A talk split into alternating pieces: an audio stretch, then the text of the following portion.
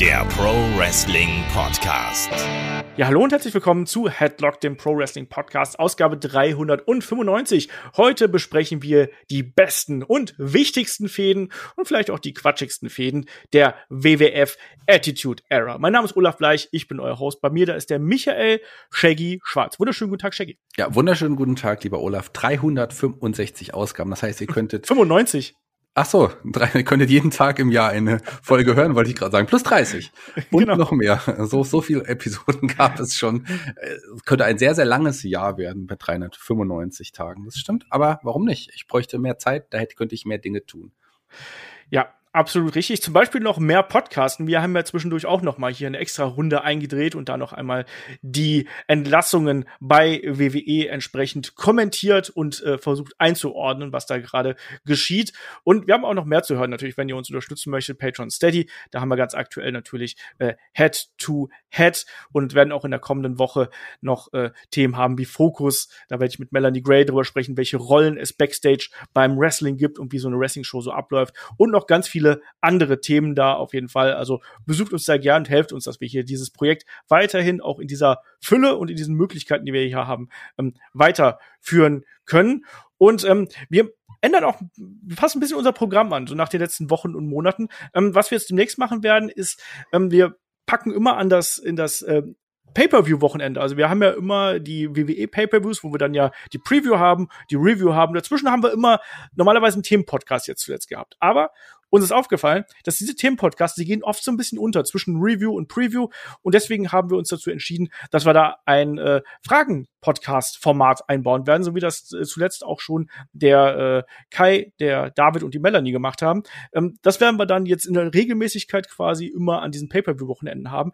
Shaggy, einfach, dann habt ihr äh, Interaktion, wir haben wunderbaren Content und ähm, ich sag's ganz ehrlich, ein Fragen-Podcast ist ein bisschen leichter zu produzieren als ähm, ein Themen-Podcast. Und ich möchte irgendwie, dass da die Themen-Podcasts vielleicht auch ein bisschen noch ein bisschen hervorgehoben werden, oder Shaggy? Ja, die werden dadurch wertiger, aber auch die Fragen werden dadurch genau. wertiger. Also es ist, glaube ich, eigentlich für alle Seiten ein zu, zu, zu Brotler, zu Zucker, wie heißt es? Zuckerbrot und Peitsche heißt das. Nein, das ist wieder was anderes. Ein, Zugewinn? Ein, Zugewinn, ja, das kann man so sagen. Ein Zugewinn für alle Seiten, wie ich finde. Ähm, ich bin ja jemand, der auch Fragen sehr, sehr gerne mag. Ich freue mich auch mal, wenn es zeitlich bei mir passt und ich in einem Fragen-Podcast dabei bin. Wir haben ja heute, haben wir heute auch ein paar Fragen.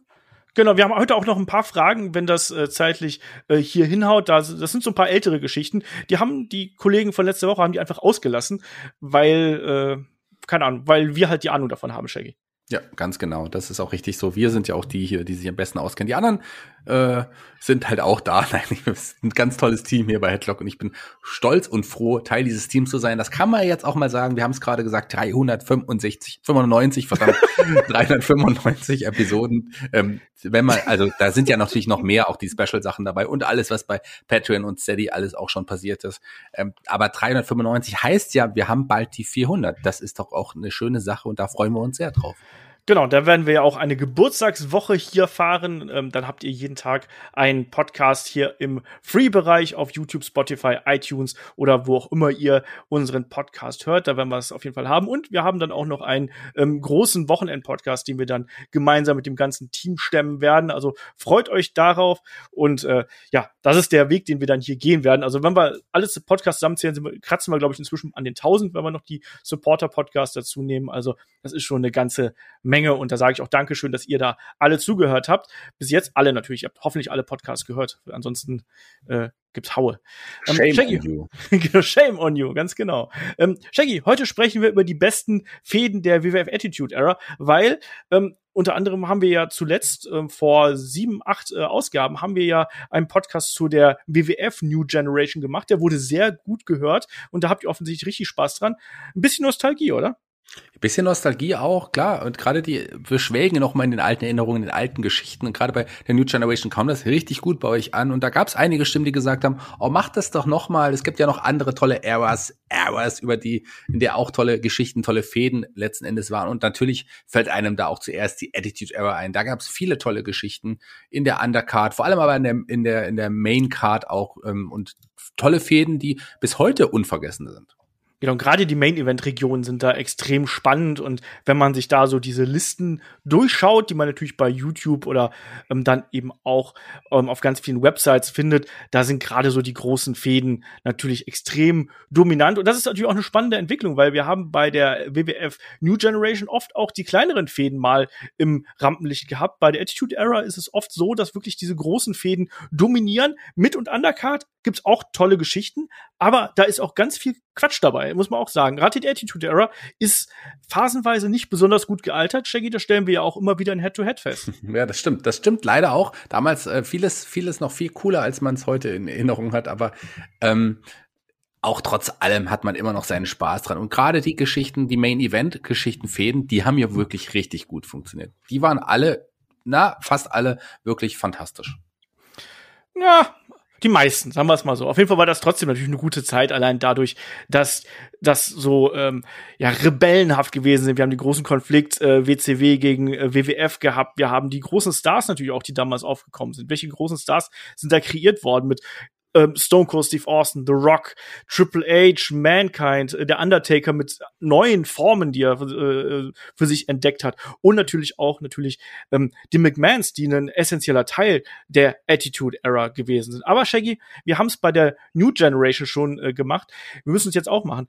Was ist denn eigentlich die Attitude Era? Also sprich, über welchen Zeitraum sprechen wir hier eigentlich? Weil das ist ja ganz wichtig, weil wir brauchen ja so einen Anhaltspunkt, wo denn hier die Fäden anfangen und wo sie aufhören dürfen. Ja, das ist natürlich immer ganz genau, ganz schwer einzuordnen. Äh, man, man kann es aber immer so grob letzten Endes sagen. Und Vince McMahon ist ja auch immer jemand, der dann auch gerne mal eher was ausgerufen hat. Das hat er in dem Fall auch so ein bisschen so gemacht. Aber ähm, man, ich würde, ich würde es tatsächlich direkt mit dem Montreal Screwjob auch verbinden, dass da quasi das Ende der New Generation letzten Endes war und irgendwie auch der Beginn dann der Attitude Era war, mehr oder weniger. Das kann man, kann man so sagen, oder? Das Ende ist aber, finde ich, irgendwie schwieriger auch da so einzuordnen. Ähm, vielleicht könnte man da als, als Ende auch diese Promo, die eine der Promos, die, die Ruthless Aggression Ära, wo dann Vince McMahon gesagt hat, nun ist die Ruthless Aggression Zeit und ich glaube, das ist wäre dann, wenn man es einordnen sollte, das offizielle Ende der Attitude Era. Oder wie siehst du das? Genau, es gibt diverse Reden von Vince McMahon, die man hier als Anfang und als Ende nehmen kann. Das ist einmal die ähm, Ankündigung, dass äh, WWE bzw. WWF mehr Attitude haben wird. Und das war natürlich am 15. Dezember 1997. Das war gefolgt auf dem Montreal Screwjob dann schon. Und ähm, das, die angesprochene Ruthless Aggression Promo, die war am 24. Juni 2002. Man kann natürlich auch, wenn man jetzt den Monday Night War auch als, als äh, Geschichte nimmt, kann man das, äh, oder als, als Maßstab hier nimmt, kann man natürlich auch das Ende des Monday Night Wars mit der letzten Episode von Nitro zum Beispiel nehmen. Halte ich aber persönlich für ein bisschen schwierig, weil das Programm und das Produkt ja in dieser Form noch weiter lief irgendwo. Wir haben den Invasion Angle gehabt, der in meinen Augen auch noch da irgendwo mit reingehört. Ähm, entsprechend glaube ich, dass so der dieser 15. Dezember 97 und dann eben dann auch der ähm, 24. Juni 2002. Das sind schon so ganz gute äh, Daten, die man nehmen kann. Also nagelt uns jetzt da nicht auf zwei, drei Wochen fest, natürlich, weil manchmal beginnt eine Feder auch schon früher und zieht sich dann eben auch in diese Eras rein, wie alle Ähren, es ist nicht nur im Wrestling so, sondern auch generell so, ähm, die wenigsten Ähren haben wirklich diesen einen Moment, so, wo, wo, wo es anfängt und wo es endet, sondern es sind fließende Übergänge, die da geschehen. Entsprechend ähm, ist aber das der Rahmen, in dem wir uns hier bewegen, also in diesen knapp fünf Jahren, die wir hier haben.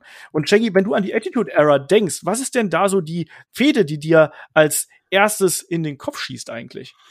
kann es eigentlich nur eine Fehde sein, in meinen Augen.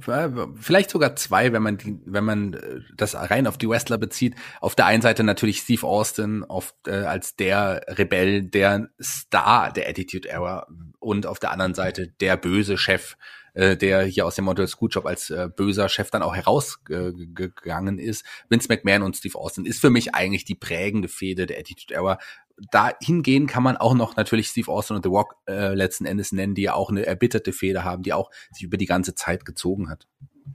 Ich hätte tatsächlich, also von meinem ganz subjektiven Empfinden, ähm, wenn ich an diese Zeit denke, ist es für mich The Rock gegen Steve Austin. Klar, mhm. die große Fehde McMahon gegen Austin hat massiv gerade auf die Ratings Einfluss genommen, war auch das, was da wirklich gezogen hat, was Austin natürlich auch zu dem Megastar gemacht hat, der äh, später dann gewesen ist trotzdem, wenn ich daran denke, ist es für mich Steve Austin gegen The Rock und dann eben die WrestleMania Main Events, die sie beiden da gehabt haben, im Speziellen natürlich der Main Event bei WrestleMania 17, den ich bis heute immer noch liebe. Und die beiden, das ist das Spannende eigentlich an der Sache. Das ist auch was, was äh, viele Fäden, ähm, die wir gleich ansprechen werden, so ähm, einher äh, gehen irgendwo, die ähm, haben in der Midcard angefangen. Die waren erstmal eher so in Richtung IC-Title und irgendwann sind die Charaktere dann gewachsen, gewachsen, gewachsen und dann war es plötzlich Main Event. Das haben wir bei ganz vielen Geschichten, die wir heute ansprechen werden, haben wir dieses Phänomen, dass man quasi eine Geschichte hat, die sich über mehrere Jahre und auch über mehrere Regionen der Card erstrecken und das finde ich ähm, sehr spannend. Das haben wir bei der New Generation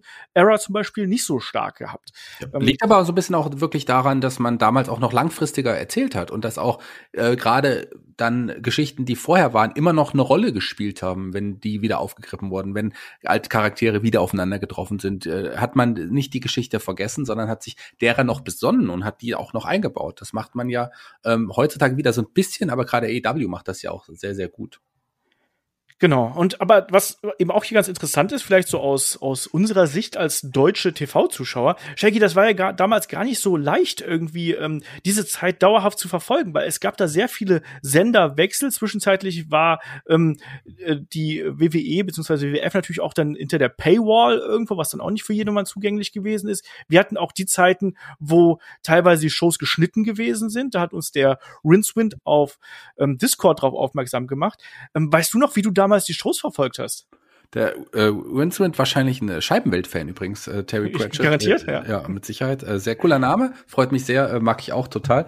Ähm, ich weiß es nicht mehr, ehrlich gesagt, nicht mehr ganz genau. Ich, die Zeit davor war noch die DSF-Zeit, das weiß ich noch. Da hatte man ja auch noch mit DSF Action äh, auf DF1 quasi, dem auch dem äh, ja, Vorläufer zu, zu Sky Premiere diese Zeit, ähm, da auch diesen Wrestling-Kanal, äh, das war aber hinter der Paywall auch, auf DSF lief, glaube ich, meines Wissens auch noch ein bisschen.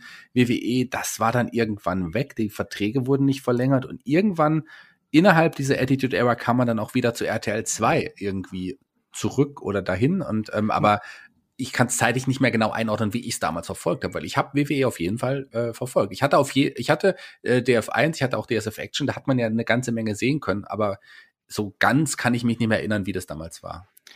Es ist auch ähm, relativ unübersichtlich, muss man dazu sagen. Also es sind ja auch manche ähm, äh, Shows sind ja auch gar nicht in Deutschland gesendet worden. Einfach an WrestleMania 14 zum Beispiel. Das äh, lief einfach nicht im deutschen Fernsehen. Und ich weiß, dass das nämlich dann für mich der Punkt gewesen ist. Ich habe schon davor so hier und da mal mit einem Tape Trader Kontakt gehabt, aber als ich dann gemerkt habe, so oh, es wird immer schwieriger, das zu verfolgen. Also wir hatten damals kein DSF Action zum Beispiel.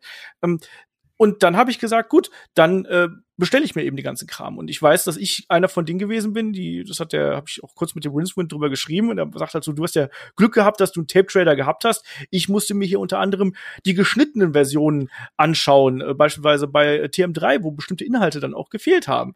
Und TM3, TM3 übrigens auch so eine so eine äh, seltsame Geschichte, weil das war ja wirklich der Damensender, der dann auch sowas gezeigt hatte. Das war der auch Fußball. Hatten die nicht auch kurzzeitig die Champions League Rechte? Ganz ganz seltsam. Ich, aber Olaf, ich wusste gar nicht, dass du Tape Trading betrieben hast. Nee, ich nicht. Also ich hab's, äh, ich hab bezahlt für einen Tape Trader. Also ich habe dann mir immer so, ähm, ich glaube alle zwei Wochen habe ich dann so ein dickes Paket bekommen mit äh, dann später Raw und SmackDown äh, die jeweiligen Wochenshows und eben dann auch die Pay-per-Views. Und ich habe dann eine, eine Liste bekommen von dem Kollegen, ähm, dann auch mit ganz vielen Pay-per-Views drauf, der hatte da auch ECW-Sachen und WCW-Sachen, alles, was man also braucht. Die meisten Sachen davon hatte ich auch, muss ich dazu sagen, aber ähm, gerade diese Wochenshows, die, die ich dann auch irgendwie sehen wollte, damals war ja auch die Verzögerung noch deutlich größer, ähm, da habe ich dann zugeschlagen und habe mir dann fast ausschließlich die Sachen per Tape Trading geholt, auch weil ich den englischen Kommentar wollte. Das kam übrigens auch noch mit dazu. Ich meine auch, das war eigentlich auch ein Witz, weil das hast du so. die Geschichte hast du ja auch schon sehr oft, äh, glaube ich, hier im Podcast erzählt, aber tatsächlich auch schon länger nicht mehr. Könnte ich eigentlich auch mal in einen, einen meiner alten Witze noch mal einbauen, aber da sagst du wahrscheinlich gleich nein. Ich weiß nicht, du kannst noch mal die Geschichte von Norm Smiley mit dem Aufzug erzählen. Ja, habe ich die schon. die kann ich auf jeden Fall mal erzählen, aber nicht heute, denn die passt ja nicht in diese Zeit.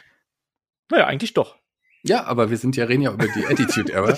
äh, und ja, klar, waren das auch die Monday Night Wars, das schon, aber äh, wir reden ja über die Geschichten, die bei der WWE letzten Endes passiert sind. Gerne erzähle ich auch mal dann im Special Podcast. Ähm, da sind ja einige in Planungen neben dem Peter Avalon Podcast, der auch immer noch in der Vorbereitung ist. Das Team sitzt dran und arbeitet intensiv, muss man sagen. Ähm, wird auch quasi so eine so ein, so ein Rip-Off, ein Spin-Off dazu über diesen Kampf Norman Smiley gegen Brian Norbs. Äh, da entsteht auch, ist gerade auch ein Podcast am Entstehen. Ähm, der muss aber allerdings hinten anstecken, weil das Team allerdings sehr beschäftigt mit dem Peter Avalon Podcast ist. Das kann ich auch total verstehen. Aber wir freuen uns alle auf den Peter Avalon äh, Podcast und natürlich auch auf den versprochenen Interviewpart mit äh, Peter Avalon persönlich, Shaggy. Ja, ja, ähm, das, äh, das ist tatsächlich eher das Leichtere daran, ähm, den da zu überzeugen, da dabei zu sein. Ähm, das wird kein großes Problem sein, aber die Vorbereitungen dahin, die sind schon intensiv, weil es soll ja auch der beste Podcast sein, der je in, in Deutschland erschienen ist. Und deswegen da sind schon einige Ansprüche. Aber das kriegen wir hin. wartet nur, das Team ist immer noch dran. Okay, ich bin gespannt, was dabei rauskommt, wenn es dann im Jahr 2038 soweit ist. Zum Karriereende von Peter Avalon dann wahrscheinlich. Ja, aber versuch jetzt nicht so alles so viel abzulenken. Lass uns zurückkommen ja, ja, ich weiß. Zu, zu unserem Thema. Ähm, wir wollen ja nicht nur Blödsinn hier reden, sondern wir wollen ja auch über die äh, wichtigsten und größten Fäden reden. Aber Shaggy natürlich die Attitude Era ähnlich wie es auch die New Generation Era gewesen ist. Eine Zeit, die nicht nur geprägt worden ist durch große Geschichten, sondern auch durch sehr, sehr viele bunte Charaktere.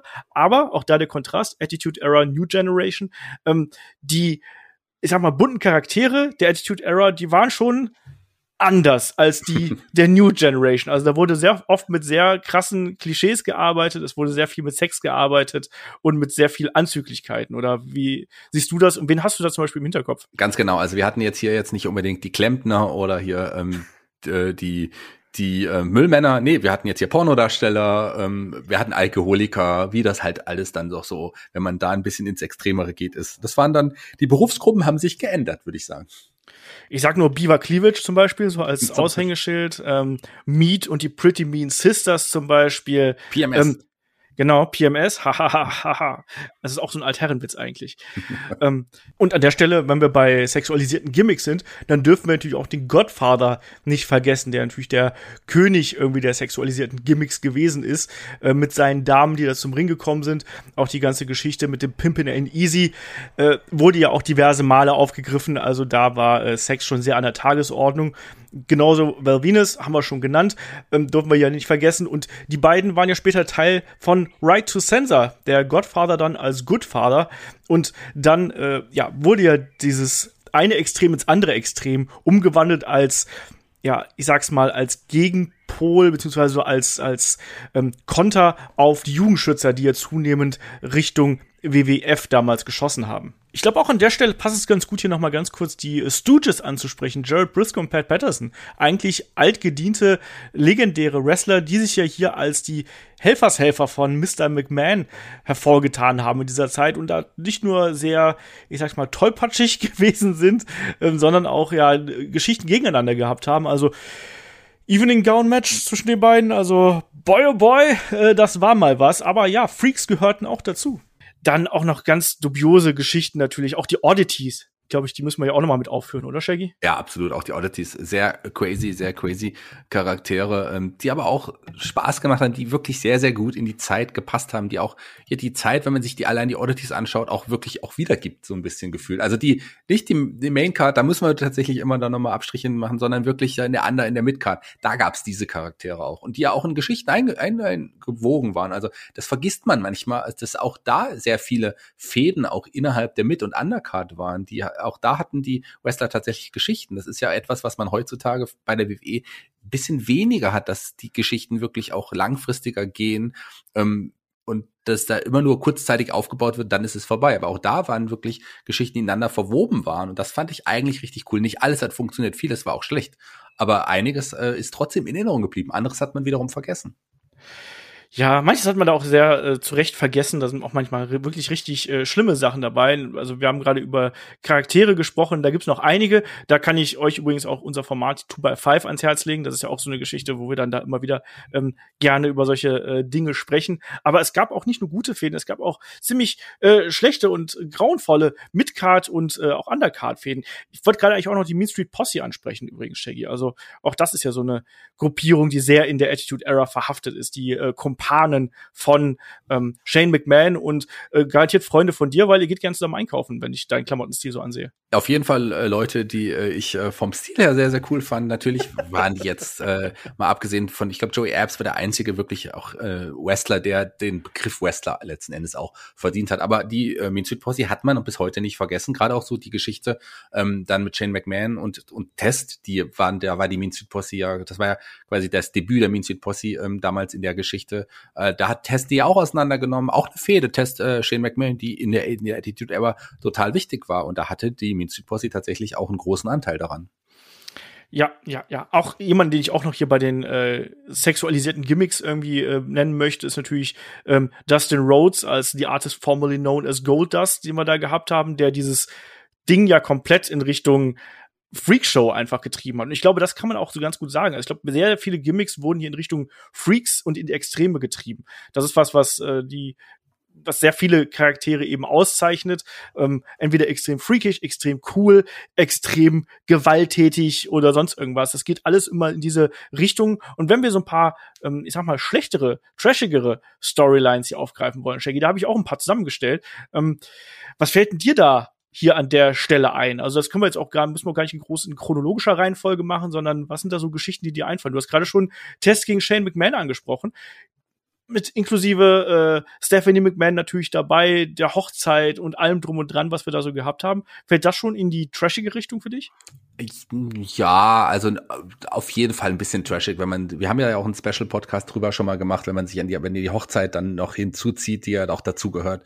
Ähm, das ist ja eine lange Geschichte auch gewesen. Man hat einen Test sehr viel äh, investiert. Letzten Endes hat man dann, hat dann nicht jeder das hundertprozentig Vertrauen in ihm gehabt, aber die Geschichte Test, Shane McMahon, mit dem mit Triple H, mit Stephanie McMahon, die dann noch dazu kam, das ist schon, ähm, das ist, hat schon auch über längere Monate ganz gut funktioniert. Und da, es war, glaube ich, auch die beste und größte Zeit für Test letzten Endes. Ähm, dass jetzt nicht viel mehr aus ihm geworden ist, okay, liegt vielleicht auch in Backstage-Politics, aber ich habe auch nicht so viel in ihm gesehen wie du das zum Beispiel. Aber das ist auf jeden Fall eine Geschichte, die interessant ist. Ob es jetzt Trash ist, teilweise sicherlich auf jeden Fall. Aber Test Trash, der in dem Fall funktioniert hat. Aber es gab sehr viel krasseren Trash auf jeden Fall. Ich finde, damit konnte ich auch noch leben. Also das ist schon so hart an der Grenze, aber es ist auch noch was, was ganz witzig ist und was ja teilweise auch in ganz guten Matches geendet ist. Also das muss man auch dazu sagen, egal ob es auch ein Test gegen Triple H war zum Beispiel im späteren Verlauf auch gut. Test gegen Shane McMahon haben wir auch gesehen. Auch das war durchaus annehmbar. Klar, Hochzeiten und so ist immer eine schwierige Kiste und eine ähm, ausgenockte Frau zu heiraten äh, ebenfalls. Aber richtig trashig haben wir es trotzdem diverse Male gehabt, Shaggy. Also ich erinnere da nur zum Beispiel an die Fehde von Al Snow und dem Big Boss Man und dem armen Pepper, der äh, zum Burger verarbeitet worden ist. Ja, das war schon, das war schon schlimm und das ist auch etwas, was auch überhaupt damals schon nicht funktioniert hat. Alles auch drumherum, diese, dieses Match, dieses Käfig-Match mit den Hunden, die dann dahin gemacht haben. Also das hat von hinten und vorne einfach nicht funktioniert und das war auch too much. Also das ist auch Trash, der nicht gut war. Also ich meine, wir hatten ja auch ein paar Sachen, ähm, wie jetzt äh, Sexual Chocolate, Mark Henry, ähm, die auch super gut funktioniert haben und noch heute Was? legendär sind. Witzig, äh, da habe ich letztens noch einen Ausschnitt gesehen, wo äh, Mark Henry noch bei einer äh, bei so einer Retro Raw Episode dann als Sexual Chocolate aufgetreten ist. Aber Sexual Chocolate, das finde ich auch echt eine harte Geschichte, Shaggy. Also nicht nur nicht nur die Sache, wo er da äh, am liebsten an jede ran möchte. Und das kennen wir ja dann auch mit äh, der äh, mit der Transfrau, die wir dann da gehabt haben, die Freundin von China, wo er erstmal ohnmächtig wird und wo es ja dann später auch noch ganz fiese Backstage-Vignetten gibt. Es gibt ja dann auch noch die Geschichte mit äh, Mei Young und der geborenen Hand. Genau, das ist eigentlich das Einzige, was ich immer noch immer richtig cool in Erinnerung habe und cool finde. Was? Und klar, klar hat das was? andere nicht so. Natürlich, das war aber fantastisch, weil das einfach toll war. Und gerade auch die Referenz dann einige, viele Jahre später, dass dann die Hand auch endlich als Erwachsener wieder mal zurückgekommen ist. Das war Beim schon, ESC meinst du? Ja, das war schon ein geiler Moment, oder? Also ich, ich fand das schon witzig. Ich habe das damals schon gefeiert, ähm, einfach weil es so oben drüber war. Das war so, das war so, so weit drüber, dass es schon wieder in Ordnung war, weil das im Gegensatz jetzt zum Beispiel, wenn wir vielleicht auch mal kurz drüber sprechen, über, über die Geschichte mit Hawk, der, ja. der von der LOD, äh, wo man ja wirklich das, wahre Leben als Alkoholiker einfach in eine Geschichte umgemünzt hat, ähm, mit ja quasi auch diesem Selbstmord äh, versucht, diesem Sprung, der dann auch, das war, das war da schlimm. Das fand ich schlimm, wohingegen ich die Sexual Chocolate, die Handgeburt auch ähm, echt witzig fand. Ja, die war zumindest noch witzig. Also ja, das war halt so drüber, dass es dann schon fast wieder witzig, witzig war, aber ähm, äh, gut war es nicht. Und die Sache mit ähm, der neuen Legion of Doom, wo sich ja dann ähm, Puke, auch das wieder ein fantastisches Gimmick übrigens, äh, alias äh, Drawson natürlich, der dann Teil der Legion of Doom geworden ist und ja, und dann am Ende hat man damit gespielt, dass sich Hawk vom Titantron gestürzt hat. Also das war, das war nicht mehr cool. Und das, das sind dann auch immer so Grenzüberschreitungen gewesen, die ähm, in meinen Augen auch unnötig gewesen sind. Da fällt auch sowas wie die Kastration, so nenne ich es einfach mal, ähm, von Val Venus mit rein hier, Shaggy. Die Fehde mit ähm, Tai und äh, Choppy Choppy Pipi, sage ich dazu nur. Ja, da hätte, hat, hat sich ein, ein äh, Val Venus, der Pornodarsteller, den haben wir ja schon mal angesprochen, tatsächlich mit den Falschen angelegt. Der hat ja äh, die, die Frau des, äh, wie hieß er, wie hieß er nochmal, der Anführer quasi dieser zeitweise Manager von Kayantai, dessen Frau hat er ja quasi ähm, ja angemacht und da war, sind die Japaner natürlich in der Ehre gekränkt und da sollte es dann die Kastration geben.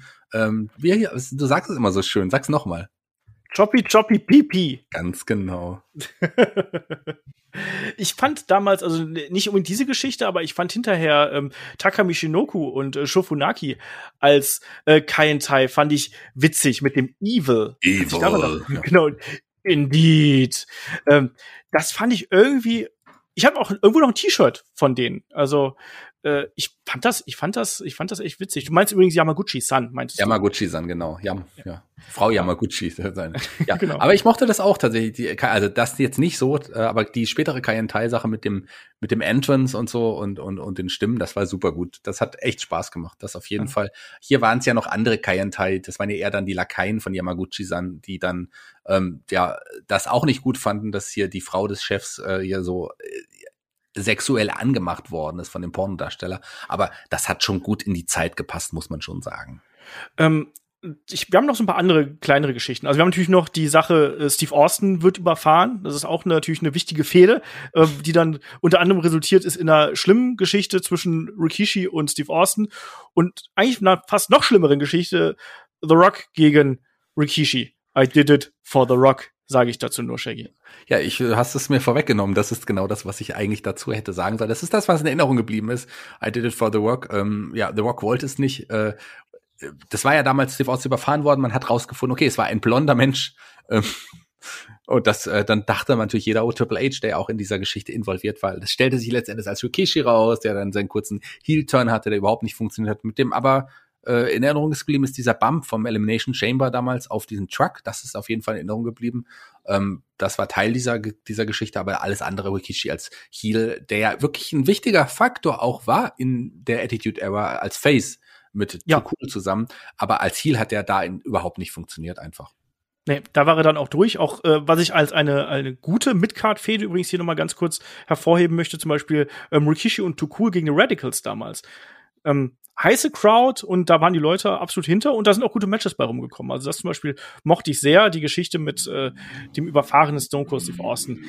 Das hat für mich überhaupt nicht funktioniert. Und ich habe noch so ein paar andere Geschichten, ähm, wo wir mal drüber sprechen müssen, ob die Top oder Flop sind. Also wir gehen jetzt gerade erstmal so ein bisschen die Flops durch hier, also zumindest meiner Meinung nach. Wo packst du ähm, die Babyface Degeneration X gegen die Corporation für dich hin, Shaggy? Ja, das war jetzt nicht wirklich gut, das ist vollkommen richtig. Ich würde es auch eher äh, als, als äh, eine schlechtere Zeit irgendwie einordnen. Wobei man es hier ja auch dann geschafft hat, China nochmal insgesamt größer letzten Endes darzustellen. Die geht, glaube ich, als Sieger aus dieser Geschichte hervor, das würde ich schon sagen. Aber ans, äh, für die Zuschauer war es dann auch eher weil sich auch so ein bisschen gezogen hat gefühlt, dann doch auch eher nicht so schön letzten Endes. Also ich würde das jetzt nicht als, ich würde das eher, ist jetzt kein Trash, aber auch eher nicht in, zu den wichtigen Fäden letzten Endes zählen. Es war eine große Fäde, aber die hat so nicht ganz funktioniert, finde ich. Ging mir ganz ähnlich. Wo packst du die Higher Power Storyline rein? Also wir erinnern uns, äh, die Fehde erst Undertaker gegen Vince McMahon und irgendwann dann auf halbem Wege muss dann der Undertaker die größere Macht äh, entlarven, die hinter dem ganzen Plan steckt und dann kommt jemand rein mit großem Umhang, mit Kapuze und dann nimmt er eben diese Kapuze ab und natürlich ist es wie immer, ist es Vince McMahon und sagt, ähm, It was me, Austin, it was me all the time. Und daraus resultiert ja dann im Nachgang auch der Heel-Turn ähm, von Stephanie eben zu Triple H gegen ihren Vater. Also da hat man zumindest was draus gemacht. Aber diese Higher Power Geschichte, die wird sehr kontrovers diskutiert und ich würde gern wissen, ob die für dich eher Top oder eher Flop ist. Ja, du hast mir ja jetzt schon wieder die Catchphrase weggenommen, ja, wie, wie eben schon mal da. Aber das ist schon interessant, dass die äh, tatsächlich in Erinnerung geblieben sind. Hier dieses It was me all the time genauso wie auch I did it for the rock. Das sind Sätze, äh, die damals einfach so dahergesagt wurden, aber dass die bis heute und dass wir sind wie 25 Jahre später, 23 Jahre später, ähm, immer noch so eine Wirkung haben, ist schon bemerkenswert. Aber ich muss dazu sagen, ich mochte die Geschichte um den Undertaker natürlich als, als dieser Sektenanführer. Das war schon echt gut. Das war super gut. Für mich einer der besten, wenn nicht der beste Undertaker in dieser Zeit. Die Auflösung der Higher Power Vince McMahon, der, die war ja auch ursprünglich anders auch mal gedacht. Man hat ja auch wirklich Namen wie Christopher Daniels damals schon in den, in den Hut geworfen. Heißt das so? In den Hut? Oder in den Ring. Ja. In den Ring hat man ihn nicht geworfen, denn da soweit ist es nicht gekommen. Letzten Endes die Auflösung, dass es dann Vince McMahon äh, war, der dahinter gesteckt hat, hat irgendwie damals überhaupt nicht gepasst und war eigentlich eher auch eine Enttäuschung. So in meinen Augen letzten Endes. Gut, man hat das Beste draus gemacht mit dann, mit dem Turn von Stephen McMahon, dass man das dann so begründet hat. Das konnte man dann so machen. Dadurch hat man die Geschichte ein bisschen gerettet. Aber für mich war das damals eine Enttäuschung auch kein großer Freund von. Genauso war ich auch kein großer Freund von dem äh, Gang War, den wir gehabt haben. Den haben wir ja schon im Stables Podcast besprochen. Ich weiß, dass du diesen Gang War, Boriquas, Nation of Domination, ähm, die ganzen Stables, die wir damals gehabt haben, ähm, was halt, hatten wir auch deshalb auf Apocalypse Truth Commission, die ja alle untereinander dann irgendwie da gekummelt haben. Ähm, das fand ich damals ganz witzig. Retrospektiv betrachtet ist es auch irgendwo ein bisschen anstrengend. Ja, ganz eigentlich das, was du sagst. Damals fand ich es auch in Ordnung, weil ich ja halt ein Stables-Fan bin. Klar waren das jetzt aber das waren ja nur die Stables, da ist jetzt nicht wirklich irgendwas Wichtiges gewesen. Und wenn auch noch denn die Harris-Brüder involviert sind, die ich ja ähm, so, also die ich ja wirklich überhaupt nicht mag. Ähm, das wusste ich wusste ja damals auch noch nicht, was das für Typen sind. Aber das ist dann schon aus heutiger Sicht betrachtet äh, schon cool, dass man so die Stables hatte, aber letzten Endes hat das so auch nicht so richtig funktioniert. Bevor es jetzt hier gleich noch im Programm weitergeht, ich habe gerade noch mal so drüber nachgedacht und da kommen einem natürlich auch so on the fly, selbst irgendwie im Reden und im Podcast selber kommen einem da noch so ein paar Ideen, was man hier noch ansprechen müsste. Zum Beispiel, ich finde auch, man darf auch die Fehde von Lito und Trish Stratus, das ist schon ich sag's mal, Ende Attitude Era. Ähm, die darf man auf jeden Fall auch nicht hier unter den Tisch fallen lassen, weil natürlich Lita in der Attitude Era gewachsen, an der Seite der Hardys, ein absoluter Star gewesen damals und auch Trish Stratus, die ja wirklich damals als Swimsuit-Model da in die ähm, Promotion gekommen ist, dann auch schwierige Storylines gehabt hat. Ähm, Tag-Team-Managerin von äh, Teston Albert dann im weiteren Verlauf. Aber trotzdem, die beiden haben dann hier wirklich auch die, ja, ich sag's mal, Flagge so ein bisschen höher gehalten, haben auch hier und da immer mal wieder gezeigt, dass Frauen eben nicht nur Eye Candy sind. Also ich glaube, die beiden und China zusammen, das war auf jeden Fall ähm, absolut wichtig auch für die Entwicklung des Damen-Wrestlings. Und ähm, eine Sache, die wir hier noch mal so andeuten können, wir hatten gerade schon mal El Snow und den Big Boss Man und da ging es ja auch um den Hardcore-Titel. Und ich glaube, auch den Hardcore-Titel sollte man hier zumindest noch mal ganz kurz nennen. Den müssen wir jetzt nicht groß diskutieren. Hatten wir ja, glaube ich, auch schon mal. Wir hatten schon mal eine äh, kuriose Titelgeschichte, ähm, Podcast-Geschichte hier ähm, bei uns in der, äh, in der Reihe. Ähm, auch da sind ein paar witzige Sachen rausgekommen, nicht unbedingt absolut legendäre Sachen, aber zum Beispiel der Three-Way von WrestleMania 17, den mag ich da ganz gern. Auch natürlich äh, später die Fehde Undertaker gegen äh, Hardy, das äh, kam dann erst später, das war dann schon Ruthless Aggression, aber das passte irgendwie dann doch ganz gut alles äh, irgendwie zusammen und war auf jeden Fall auch ein Farbtupfer hier innerhalb der Shows. So, wir haben jetzt noch zwei Geschichten, da bin ich gespannt drauf, wo wir die hinpacken. Nennt sie Honorable Mentions, nennt sie ähm, Best of the Best, was auch immer. Ähm, wo packst du den Two-Man Power Trip rein? Wir wissen, WrestleMania 17, Stone Cold Steve Austin und Vince McMahon verbünden sich. Dann schließt sich ähm, in der Nacht drauf bei Raw noch Triple H ähm, der Gruppierung quasi an. Ähm, die beiden fertigen gemeinsam The Rock ab, der erstmal dann zeitlang Richtung Hollywood abdampft und ähm, Austin und Triple H dominieren dann eben WWE, halten teilweise äh, äh, alle Titel gleichzeitig. und haben dann Fäden gegen äh, Kane und den Undertaker und dann eben bekommen wir auch dieses große Match ähm, bei Raw ähm, zwischen den beiden und äh, Jericho und Benoit, wo sich eben dann Triple H den äh, Quadrizeps, also den Oberschenkelmuskel reißt und das Match noch durchzieht. Kennen wir alles, fantastisches Match, geile Atmosphäre. Ähm, auch hier, der Power Trip hat irgendwie seine Fußspur hinterlassen, wurde abrupt beendet. Mein Problem ist, ich finde, da sind außer diesem einen großen Tag Team Match ist nicht viel Gutes dabei rausgekommen. Also ich mochte die Fehde gegen Kane Undertaker gar nicht und ich bin auch nicht so ein Freund davon, wenn zwei so extrem dominante ähm, Akteure hier im Ring stehen und da sind auch im Endeffekt auch nicht die ganz großen Stars äh, daraus entstanden leider. Nee, im Gegenteil. Also man hat äh, damit auch, glaube ich, dem Charakter The Rock, äh, nicht The Rock, Steve Austin, dem Charakter Steve Austin überhaupt nicht gut getan. Das hat dem nicht gut getan. Der wirkte dann eher lächerlich, dass er dann plötzlich äh, aus dem Rebell dann jemand ist, der dann ja sich doch irgendwie Vince McMahon angeschlossen hatte. Das ko konnte ich äh, nicht nachvollziehen. Damals fand ich es äh, unterhaltsam ein bisschen, weil ich war mir nicht so ganz sicher. Ich fand es irgendwie schön, ähm, einen Austin auch mal in einer anderen Position zu sehen aus heutiger Sicht oder schon auch kurz danach damals, äh, muss ich sagen, dass ich das überhaupt nicht mochte. Ich finde, da, da hat man vieles kaputt gemacht. Äh, vielleicht hat es für Triple H mal abgesehen von seiner Verletzungspause, die dann anstand, schon äh, ihn dann noch mal weiter nach oben gehievt. Ein bisschen möglicherweise, aber für Steve Austin, für den Charakter hat es überhaupt nicht gepasst und es hat ihm gar nicht gut getan. Nee, also Jericho und Benoit haben natürlich schon davon profitiert, dann im Nachgang irgendwo von der ganzen Geschichte, eben auch äh, Title Match gegen ähm, Steve Austin dann zum Beispiel gehabt, damals beim King of the Ring. Aber ich war kein Freund davon. Ich war zum Beispiel da auch äh, wirklich nicht so mit mega drin, weil mir auch Steve Austin einfach in der Rolle nicht gefallen hat. Und dann geht das ja quasi nahtlos über in die Invasion-Geschichte, wo ja Austin auch dieser gebrochene Champion ist, ähm, der erstmal nicht kämpfen will, nicht kämpfen kann. Dieser weichgespülte Champion ist irgendwo, wir kennen die Interaktion mit Vince McMahon. Alles witzig, aber hat zur damaligen Zeit auch echt dem Charakter einen kleinen Bruch gegeben. Aus heutiger Sicht ist es halt eben unterhaltsam. Aus damaliger Sicht war ich da überhaupt nicht mit zufrieden. Ähm, Shaggy, wo packst du den Invasion-Angle eigentlich rein? Also wir kennen die Geschichte, ähm, WWF kauft ähm, weite Teile der, der Inhalte von der WCW, holt entsprechendes Talent rüber, nicht das große Talent, aber man macht dann eben trotzdem Invasion Angle daraus. Ist eine legendäre Geschichte aus der Invasion Zeit, äh, aus der, aus der Attitude Era Zeit. Ist es da auch für dich eine, eine äh, absolut wichtige Fehde? Ist sie eine der besten Fäden? ähm, nein. Äh, nein. ja, was soll man anderes sagen? Wir haben da schon so oft drüber geredet. Das hat leider nicht so funktioniert, einfach weil man da die Namen nicht hatte und es größer aufgebaut hatte, als es letzten Endes war. Man hat dann ja auch noch die großen Namen, die man bei der WWE hatte, einfach mal in den Würfelbecher geworfen und hat einige daraus geholt und hat sie auf die andere Seite gestellt, um auch da große Namen zu haben. Auch da gab es ein Hin und Her. Nein, das hat nicht funktioniert. Und für mich ist es auch nicht mehr so ganz, klar, wir zählen es noch zu Attitude Ever, aber das sind schon die Ausläufer dann letzten Endes. Also für mich hat das nicht mehr wirklich funktioniert. Ich fand es natürlich als Fan, als Zuschauer geil, so eine Invasion zu sehen, aber die Invasion hätte anders laufen müssen, um dass sie besser funktioniert hätte. Ja, vielleicht ohne Buff Bagwell im Raw Main Event beispielsweise. ja, aber das ist, glaube ich, ein Puzzlestück von vielen, die, äh, die nicht gepasst haben ja, man wusste da einfach nicht so schnell, was man damit anfangen sollte. Dann hat man diesen Invasion Angle gemacht. Und das war dann alles andere als ideal. Und also Invasion Angle hat auf jeden Fall Kurt Angle zum Beispiel geholfen. Also wer da noch mal gute Matches sehen möchte, also die Matches gegen Steve Austin, die waren richtig, richtig gut. Und das hat da auf jeden Fall für ihn ordentlich an Standing gebracht. Also man merkt, die Attitude Era auf jeden Fall eine sehr ambivalente Zeit, wo große Fäden manchmal auch aus schlechten Fäden hervorgehen. Und wir haben aber natürlich die großen prägenden Geschichten, Shaggy. Und da kommen wir dann jetzt auch zu nach knapp 40 Minuten, warum auch nicht.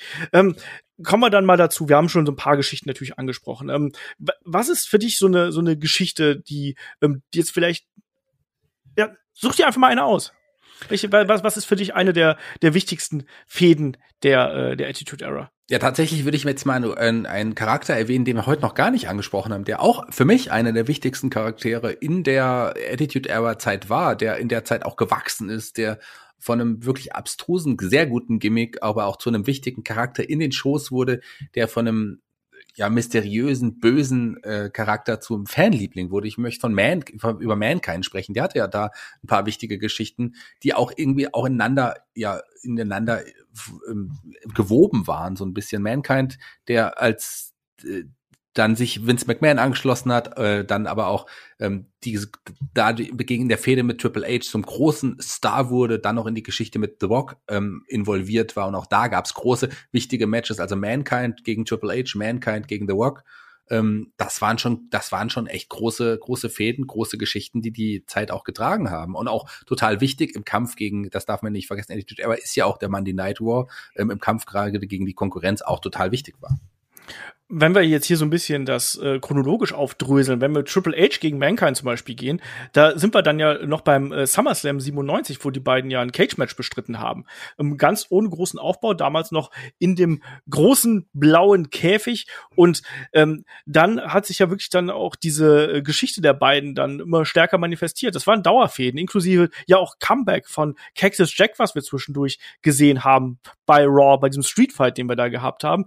Ähm, die Fehde der beiden, die die, die, hat sich immer wieder mal manifestiert, auch wenn wir Richtung SummerSlam 1999 gehen. Auch da ist ja der Mankind zum Beispiel reingeworfen worden. Hat ja sogar noch mal den Titel gewonnen, weil Steve Austin sich nicht für Triple H hinlegen wollte. Deswegen hat man Mankind hier reingebuckt und dann hat man eben diesen Weg genommen. Im späteren Verlauf natürlich dann auch noch mal die große Abschlussfehde zwischen Triple H und Mankind, also Abschluss in Anführungsstrichen, habe ich absolut geliebt. Diese Geschichte dann, wenn wir Richtung, ähm, ja, was ist das, 2000, ähm, Rumble 2000, die äh, Storyline, wo ähm, Triple H Mankind niedergeschlagen hat äh, vor dem äh, vor dem großen Title Shot der beiden und dann Mankind ins Mikrofon geht und sagt hey ja nee also du hast recht Mankind ist nicht dazu bereit gegen dich beim Royal Rumble anzutreten sondern ich kenne jemand anders der das kann und das ist dann eben Cactus Jack und dann kam Cactus Jack zurück und wer den Rumble 2000 gesehen hat, das ist ein unfassbares Match, was die beiden gehabt haben. Das wurde dann ja noch mal weiter fortgesetzt in Richtung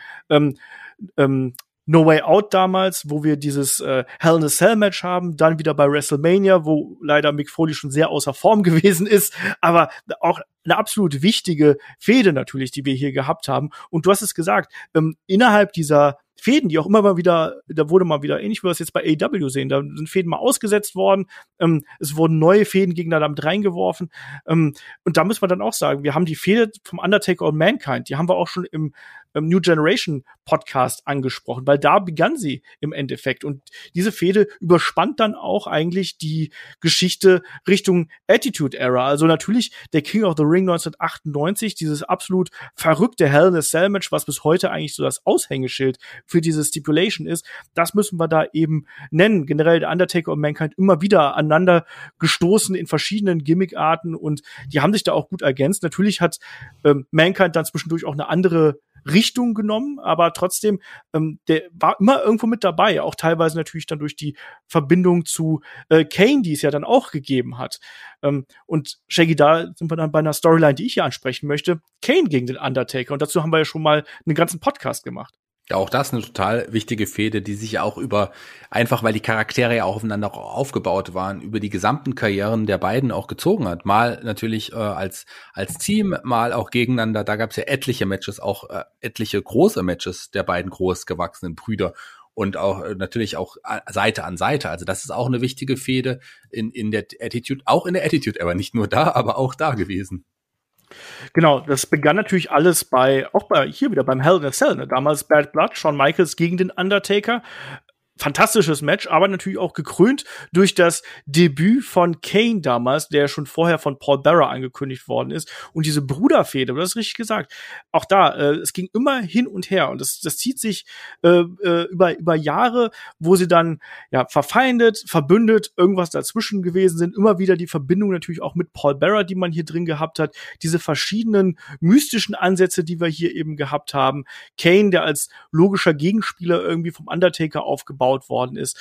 Ähm, großes WrestleMania-Match, was die beiden gehabt haben, mehrere WrestleMania-Matches, wenn wir dann Richtung WrestleMania 20 noch schauen. Also äh, absolut wichtige Fehde und auch, wie ich finde, ähm, für beide natürlich, also für Kane auf der einen Seite das Gimmick, äh, wodurch er Karriere gemacht hat. Und für den Undertaker war dieses, dieser Kane-Charakter auch so wichtig, dass seine Figur dadurch auch wirklich immer wieder neue Facetten bekommen hat, oder Shaggy? Ja, total. Du hast es eigentlich alles gesagt. Also Kane bzw. Glenn Jacobs wäre ohne dieses, dieses Gimmick nie so ein großer Name geworden. Er hat ja, hat ja ein paar Mal vorher probiert mit dem Isaac Jenke, mit dem Zahnarzt oder auch als Fake Diesel. Das hat ja alles so oder so nicht funktioniert. Es gab übrigens auch mal einen Fake Kane, das haben wir auch total vergessen. Das war doch das stimmt. Äh, Doc Gallows. Gallows. Doc Gallows war das ja. auch immer. Das haben wir, habe ich gerade fast vergessen. Ähm, den gab's ja auch noch. Aber so diese diese Fehde ähm, ist äh, Kane Undertaker, die zieht sich ja wirklich durch die Jahrzehnte. Also das ist, ist gefühlt ja wirklich eine Dauergeschichte. Wie gesagt, on und off mal zusammen mal auch gegeneinander gewesen. Also auch eine ganz wichtige Fehde sicherlich für die Attitude Era. Und wie wichtig auch manchmal Charakter- und Gimmickveränderungen sind, das sieht man ja beispielsweise an der Geschichte zwischen The Rock und Mankind. Also The Rock natürlich hat eine riesige Entwicklung innerhalb der Attitude Era durchgemacht von ja, Rocky Maivia, dann der Turn zur Nation of Domination, die Übernahme der Nation of Domination, dann kurz Zeit später auch da die Fehde ähm, Shamrock gegen The Rock darf man ja auch an der Stelle nicht unterschätzen, aber dann späteren Verlauf der ja Überläufer hier in Richtung ähm, Corporation, wo er erstmal People's Champ gewesen ist, dann der Heel-Turn eben Richtung Corporation zu Vince McMahon. Das wiederum hat gleichzeitig den guten Mankind zum Babyface gemacht. Und die beiden hatten ja auch eine erbitterte Fehde inklusive diesem I Quit Match, diesem legendären beim Royal Rumble 1999. Und wenn wir dann weitergehen, auch haben sich da die, die beiden haben sich tolle Matches geliefert, ähm, Last Man Standing Matches und äh, Empty Arena, was haben wir da zwischen den beiden gesehen und im späteren Verlauf haben die ja dann auch durchaus noch zusammengearbeitet, wenn wir uns an die Rock and Sock Connection erinnern. Ähm, This is Your Life erinnere ich nur dran. Ähm, höchstes Rating für ein Promo-Segment, was es jemals gegeben hat. Also äh, Rock und Mankind auch auf jeden Fall eine Storyline, die wir hier niemals außer Acht lassen dürfen. Was ich jetzt hier noch einwerfen möchte, so als ähm, Midcard-Fehde, weil wir haben das gerade so ein bisschen übergangen. Also natürlich haben wir diese großen Namen, auf die wir jetzt auch immer wieder zu sprechen kommen. Ich werfe hier aber noch mal so eine so ein paar Namen rein, die in meinen Augen auch sehr wichtig gewesen sind dafür, dass man auch ordentlich Wrestling in den Shows gehabt hat. Gerade im Verlauf der Attitude Era hat man das ja gesehen, dass immer wieder neue Stars dazugekommen sind und äh, dass wir da entsprechende Matches gehabt haben. Und da möchte ich einfach so eine Dreiergruppierung hier mal in den Pot werfen. Jericho, Benoit und Kurt Angle. Ähm, drei Leute, die immer hervorragend miteinander gearbeitet haben und die auch immer wieder, gerade Jericho und Benoit, immer wieder die großen Matches, gerade um den IC-Title bestritten haben, Shaggy. Ich glaube, das war auch sehr wichtig, dass man so eine Konstellation hier dann später im Verlauf in der Midcard gehabt hat, damit man eben auch nicht nur diese großen Stars da oben hat, sondern dass du auch eben notfalls das Wrestling auch in der Midcard gehabt hast. Ja, wobei man sie schon so gut, so gut dargestellt hatte, dass man auch gemerkt hat, auf die WWE baut auf die drei, äh, die werden auch später dann noch im Main Event Picture eine große Rolle spielen, aber das war eine große, wrestlerisch auch tolle Fehde der drei, die dann ja auch in diesem Title, Title Match geführt. Ich habe zwei Titel, das war der Intercon und der European Titel, glaube ich, die dann auch ähm, in einem Match quasi ähm, war es auch WrestleMania, damals auch die WrestleMania 16 war es. Ja, damals auch dann von Kurt Engel in einer der beiden abgegeben wurden. Also das war eine große Geschichte, die auch wirklich sehr sehr gut funktioniert hat. Mochte ich sehr, tolle Fehde. Ähm, gerade Kurt Engel, das war so seine Zeit, wo er reifen durfte, wo man aber auch schon gesehen hat, man baut relativ schnell auf ihn, der ist im Ring toll und der war ja dann auch sicherlich ein ganz, ganz wichtiger Name im Main Event Picture dann später. Genau, darf man hier nicht vergessen. Man geht immer so ein bisschen über die Midcard, finde ich, hinweg bei diesen ganzen großen Namen, Austin Rock und so weiter und so fort. Aber gerade auch äh, die Attitude Era war durchaus auch die Zeit, wo dann im späteren Verlauf auch echt ähm, ja gute Wrestling-Matches bestritten worden sind, wo man auch immer wieder mal was ausprobiert hat. Auch Triple H gegen Chris Jericho ist auch so eine Geschichte, die auch hier ähm, aufgekommen ist damals mit diesem Fake-Title-Win von äh, Jericho, der dann nicht anerkannt worden ist später, das äh, Last Man Standing-Match der beiden. Ähm, das hat man dann ja auch aufgezogen. Im weiteren Verlauf ging das ja auch immer weiter quasi zwischen den beiden bis hin in den WrestleMania Main Event, der unfassbar underwhelming gewesen ist. Aber auch das natürlich eine Geschichte, die wir hier noch mal äh, ansprechen können. Genauso auch Shaggy haben wir in der Zeit auch das Wiederaufleben des Tag Team Wrestlings bei der WWF gesehen, weil sind wir ehrlich, Tag Team Wrestling und WWF, das passt nicht immer zusammen, sehen wir in der heutigen Zeit auch, aber Damals haben wir viele Tag-Teams gehabt. Wir haben gerade schon Too Cool angesprochen, wir haben die X angesprochen, aber vor allem muss man da natürlich drei Teams ansprechen. Das sind, ich habe jetzt gerade fast einen Witz gemacht, das sind die Ecolites, die Oddities und die Kaientai. Ich meine natürlich ähm, die Hardys, die Dudleys und Edge und Christian. Ja, absolut. Ähm, Gerade das ging ja mit der Fehde der Hardys äh, gegen Edge und Christian letzten Endes los mit tollen Matches. Äh, dann kamen dann ja nicht nur die Dudleys hinzu, da kamen ja noch andere Dinge hinzu, die die Fehde noch größer gemacht haben. Ich spreche von Leitern, äh, Stühlen und ähm, Tischen. das ist gar nicht so einfach, wenn man das übersetzt, ne? Nee, gell? Ich habe kurz überlegt, was war es denn noch? Ähm, ja, das, äh, klar, die TLC-Matches, äh, große, große Fäden, große Geschichten, die ähm, ja auch in der Midcard sich ausgetragen haben, aber das waren schon prägende Momente, die bis heute ja unvergessen letztendlich sind. Und auch daraus sind ja auch wirkliche Stars, ähm, ja, zumindest große Namen en entstanden, jetzt auch im Singles-Bereich dann später. Das hat schon, war für die beteiligten Wrestler schon eine ganz wichtige Geschichte und für uns als Zuschauer auch eine ja, tolle Zeit. Ja, absolut. Wir haben natürlich dann beim äh, SummerSlam 2000 haben wir das erste TLC-Match äh, der Teams hier gegeneinander. Shaggy, weißt du noch, es war ja damals bei No Mercy 99, wo Edge und Christian ähm, und die Hardys das erste Mal im Leitermatch aufeinander getroffen sind. Und da kann ich mir auch noch dran erinnern, wie ich das Ding zum ersten Mal in meinen Videorekorder damals eingelegt habe. Und ich habe mir das angeschaut und mir gedacht, was machen die denn da für kranken Scheiß mit den Leitern? Das war ja von Athletik und äh, vom Risiko her war das ja so unglaublich. Aber ähm, weißt du noch, was da überm Ring hing eigentlich? Ähm, war das, da ging es nicht da um, um, um, die, um die Rechte, Managerrechte und Geld von äh, was, was Terry Reynolds damals? Genau. Ja. Das war nämlich das TIT. ne? Also Terry Invitational Tournament so ungefähr.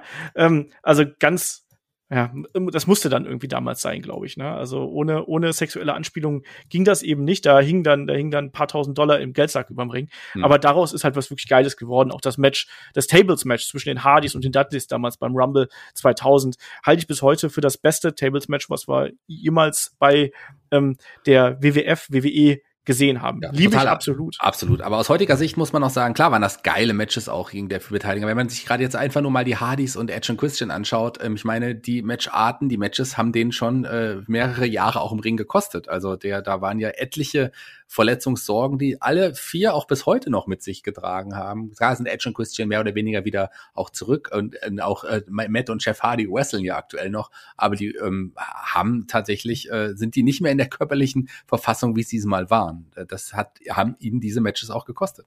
Auf jeden Fall, klar. Das haben, haben sie auch alle gesagt, dass jeder, jeder Bump hat den paar Tage ihrer Karriere genommen, so ungefähr. Ne? Und ähm, unglaublich körperlich anspruchsvolle Matches, die wir hier ähm, gehabt haben und einfach ein Risiko, ähm, was die drei Teams da gegangen sind, was äh, nicht mehr gesund gewesen ist. Also total.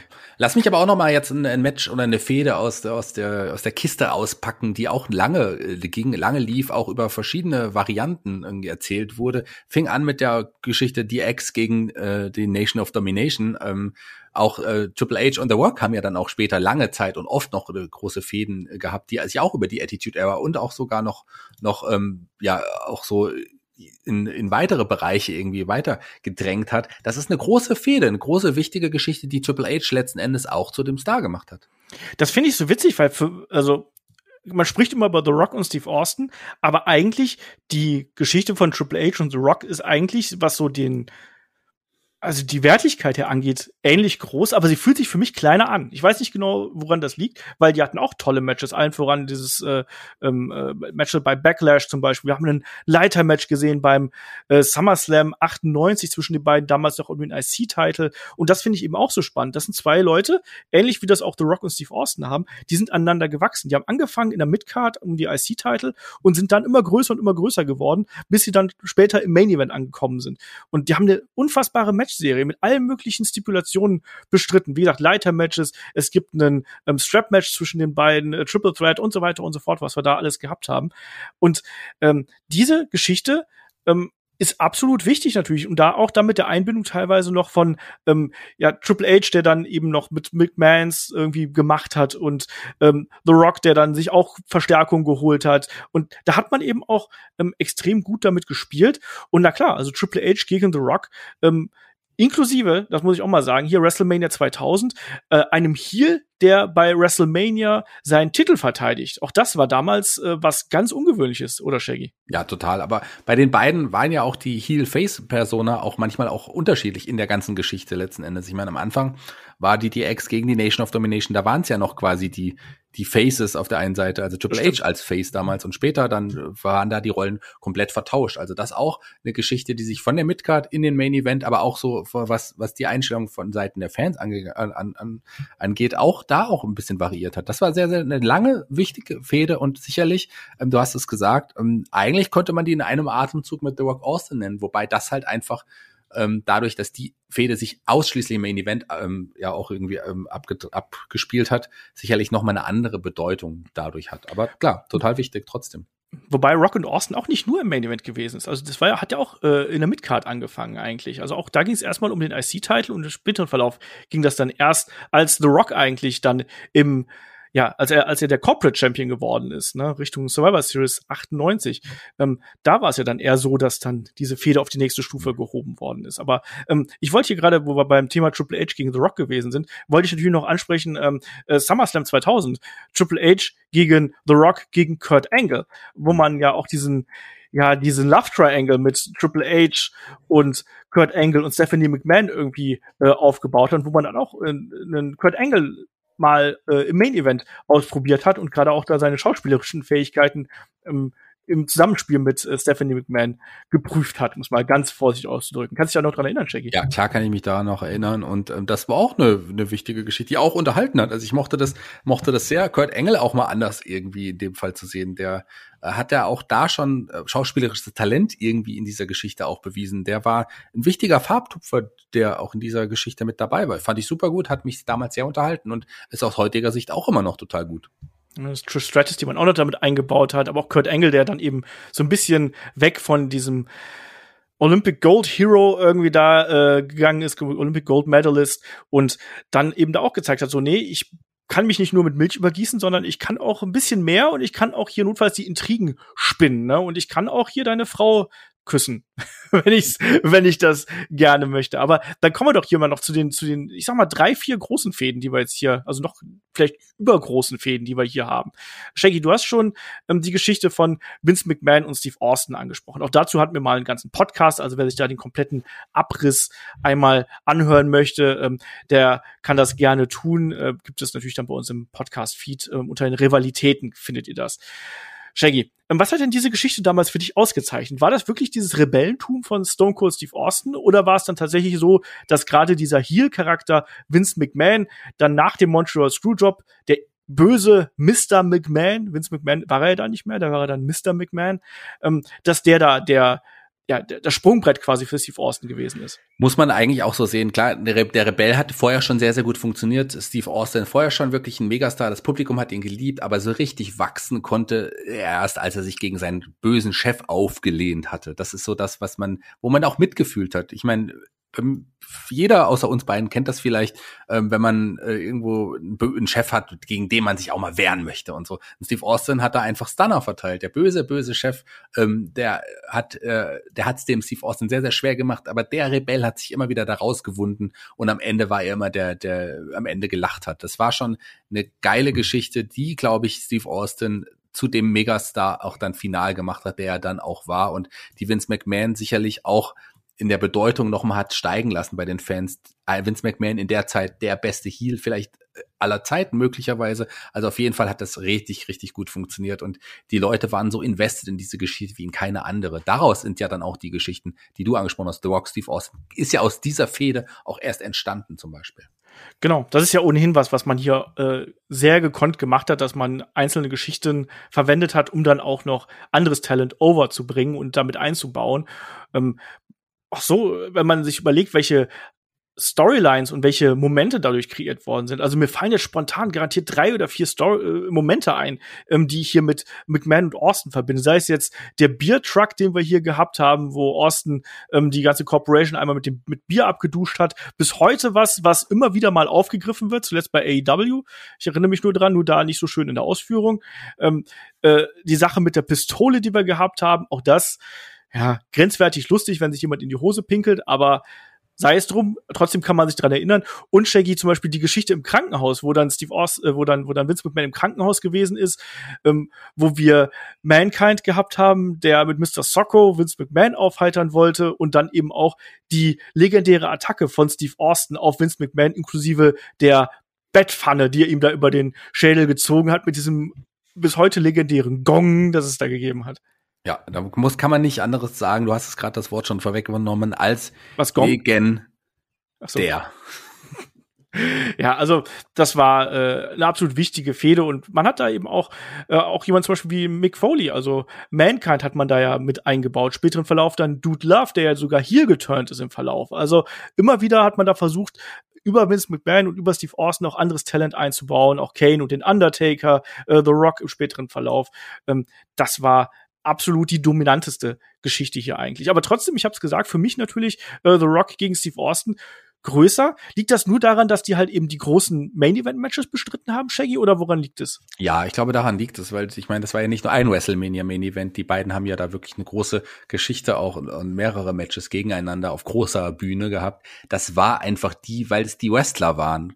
Klar, Vince McMahon, Steve Austin, das hat super gut funktioniert, aber die waren im Ring jetzt nicht auf einer Augenhöhe, das muss man so sagen. Und das waren halt The Rock und Steve Austin auf jeden Fall schon die beiden großen Stars und das sind sie auch, auch immer noch der äh, Attitude Era und zwei der absolut größten Stars überhaupt, die das Wrestling jemals herausgebracht oder hervorgebracht hat, gegeneinander ähm, weil auch weil die Geschichte auch so lang war und sich auch von selber erzählt hat, ist das sicherlich wrestlerisch die größte, vielleicht sogar die größte Wrestling-Fehde überhaupt in den letzten, in der WWE in den letzten 30 Jahren. Genau. Dreimal bei WrestleMania aufeinander getroffen. WrestleMania 15, 17 und 19. Bei 19 dann nicht im Main Event, aber das war dann auch zugleich das letzte aktive Match von Steve Austin, der ja dann nicht mehr zurück in den Ring gegangen ist. Also ich verbinde die Attitude Era ganz, ganz stark mit diesen Momenten, die die beiden kreiert haben und allen voran eben WrestleMania 17. Und ich habe die ganzen Matches zwischen den beiden habe ich geliebt und ich mochte auch die Fehde zwischen den beiden extrem gerne. Auch da wieder Momente. Ich weiß noch, wie äh, äh, wo es ja damals auch die Fehde gegeben hat mit dem, mit dem IC-Belt, wo Steve Austin einfach mal den ähm, IC-Belt in Fluss geworfen hat ähm, und dann Steve Austin später selber da drin gelandet ist. Äh, da waren tolle Momente dabei und die beiden sind pure Entertainer und ich habe damals diese Fehde ähm, sehr, sehr gern gesehen und trotzdem haben wir noch so zwei Geschichten, die ich hier noch andeuten möchte, Shaggy, ähm, die auch eigentlich die gesamte Attitude-Era sehr stark geprägt haben. Und zwar zum einen natürlich der Konflikt unter den McMahons untereinander, weil es war ja nicht so, als ob da die McMahons immer ein äh, friedlicher Familienhaufen gewesen wären, sondern da hat's auch sehr oft gekriselt, also zwischen Shane McMahon und Vince McMahon, auch da äh, diverse Male, äh, wo die beiden aneinander geraten sind, sei es jetzt ähm, ja da bei, bei WrestleMania 17 rum, wo wir natürlich dann noch die äh, Geschichte mit Linda McMahon gehabt haben und Trish Stratus. Auch das ist keine gute Geschichte mit Vince McMahon und Trish Stratus. Aber ähm, da zum Beispiel auch im Vorfeld, wo ähm, Shane McMahon äh, sich auch die Macht äh, an, an sich reißen wollte gegen Vince McMahon. Wir hatten den Konflikt zwischen Stephanie und Vince McMahon, wo Triple H noch mit reingerutscht ist, im wahrsten Sinne des Wortes. Ähm, das war jetzt zweideutig, tut mir leid, aber es ist mir so rausgerutscht. Ja, aber ähm, so vieles. Also, ja, ja, das ist ja noch nicht mal alles. Wir hatten, wenn man die Invasion noch mitzählt, da waren ja Stephanie genau. und Shane auf einer Seite und Vince auf der anderen Seite. Es gab so viel innerhalb, die, da hat sich auch, da ist auch einiges passiert. Die McMahon-Familie war omnipräsent. Du hast WrestleMania angesprochen, dieses Four Corners Match zum Beispiel, da war ja wirklich auch, jeder hatte da seinen eigenen Schützling mit dabei. Für mich ein bisschen viel. Klar war das wichtig und prägend, einfach weil auch der Charakter Vince McMahon total wichtig war und in seinem Fahrwasser sagt man Fahrwasser? Ja.